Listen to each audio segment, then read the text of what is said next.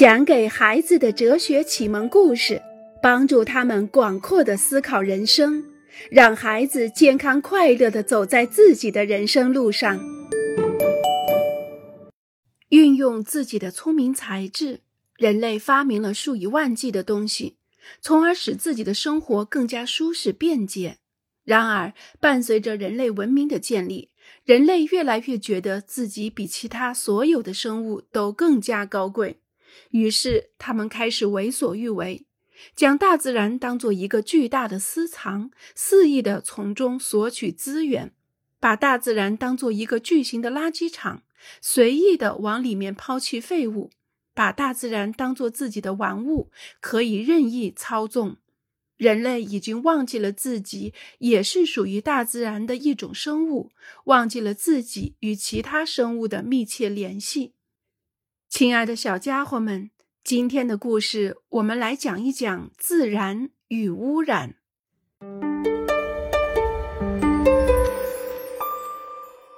假期泡汤了。以往，朱莉和费利克斯总是和爸爸妈妈上山去度假。然而，去年在第十个五小时高山小路散步即将结束的时候，他俩抱怨起这种单调的度假，所以爸爸妈妈决定今年到海边去度假两个星期。就在他们出发前十天的时候，爸爸正在看电视新闻，突然，朱莉、菲利克斯和妈妈听见一声大叫，他们马上冲到客厅里。妈妈焦虑地问道：“发生了什么？”“一场灾难，我们的假期泡汤了。”爸爸回答：“什么？我们不去度假了？”朱莉大吼起来：“可是你们为什么不想去呢？”一艘游船在我们要去的海滨对面出了事故，几天以后，石油将充斥海面，沙滩上也将布满焦油。要想完全清理干净，需要好几个月的时间。海洋石油污染。正好就在我们要去度假的地方，我简直不敢相信。妈妈哀叹道。菲利克斯问：“什么是海洋石油污染？”他开始为父母的惊恐担心起来。海洋石油污染就是说，石油从运油船的油箱泄露出来，流入海域。然后，石油会漂浮在海水表面，并且蔓延到沙滩和岩石上。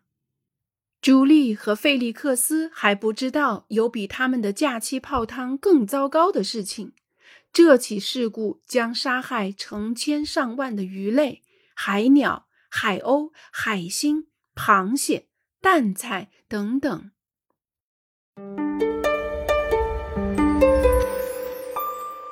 舒适至上。爸爸，你可以开车送我去足球场吗？外面太热了，没法走路去那儿。罗宾央求爸爸：“你也太夸张了吧！一刻钟就可以走到足球场。可是今天全队的球衫都在我这里，我的包很重，如果开车去，只要两分钟就到了。好吧，送你去。”不过，说实话，你真的很懒惰。汽车启动了，罗宾可以向那些海上穿行的游船道谢了。没有他们，就没有石油，而没有石油，汽车就跑不起来。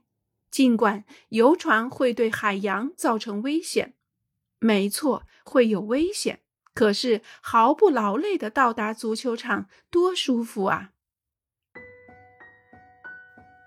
夏莱娜将用过的餐具放进洗碗机，再放入一小块洗涤剂，先下启动按钮，然后就到房间里看书去了。洗碗机则在一边自动洗碗。在洗碗机的背后有一条夏莱娜看不见的管道，通过这条管道，一升又一升的废水被排进河流和海洋。水里充满了那一小块洗涤剂中所包含的化学物质。没错，污水里含有化学物质。可是不用自己洗碗，真舒服啊！马克从冰箱里拿出猪肉香肠和小排骨，劳拉则在外面升起烧烤炉。当炉火够旺的时候，他把香肠和排骨放到烤架上，鲜美的味道顿时在花园里弥漫开来。马克和劳拉正在享受美餐的时候，烧烤炉上方升起了一股充满危险物质的黑烟。没错，是有黑烟。不过，在花园里美餐一顿烧烤，再加上薯片和凉凉的汽水，这是一件多么惬意的事情啊！邻居的猫死了。泰奥喜欢坐在爸爸妈妈的汽车的方向盘前假装开车。一天，当他钻进汽车，发现车钥匙还在上面，这没有什么关系。反正车库的门一直是关着的。我想转动钥匙，听听发动机的声音。泰奥想，只要我不碰速度档，就不会有危险。反正汽车不会开起来。他有些犹豫，不过实在抵挡不住诱惑，于是扭动了车钥匙，发动机一下就启动了。泰奥觉得自己仿佛真的会开车了。泰奥，吃饭了。有比萨饼，妈妈从厨房里喊道。他赶紧跳下车，回手把车库门“砰”的一声关上了。泰奥忽略了两件事：他忘记了关闭发动机。他正在玩发动机的时候，那只喜欢待在他家的邻居的老猫溜进了车库。几个小时后，妈妈准备开车去买东西。他打开车库，发现汽车已无法启动。而且那只老猫四脚朝天死了。那只猫并不是被碾死的，而是因为车库的门关得很紧，没有空气进来。猫吸进了汽车排气管排出的气体，这些气体是致命的。真令人难以相信，人类为了自己出行的方便，竟然发明了向空气中排放有毒气体的机器。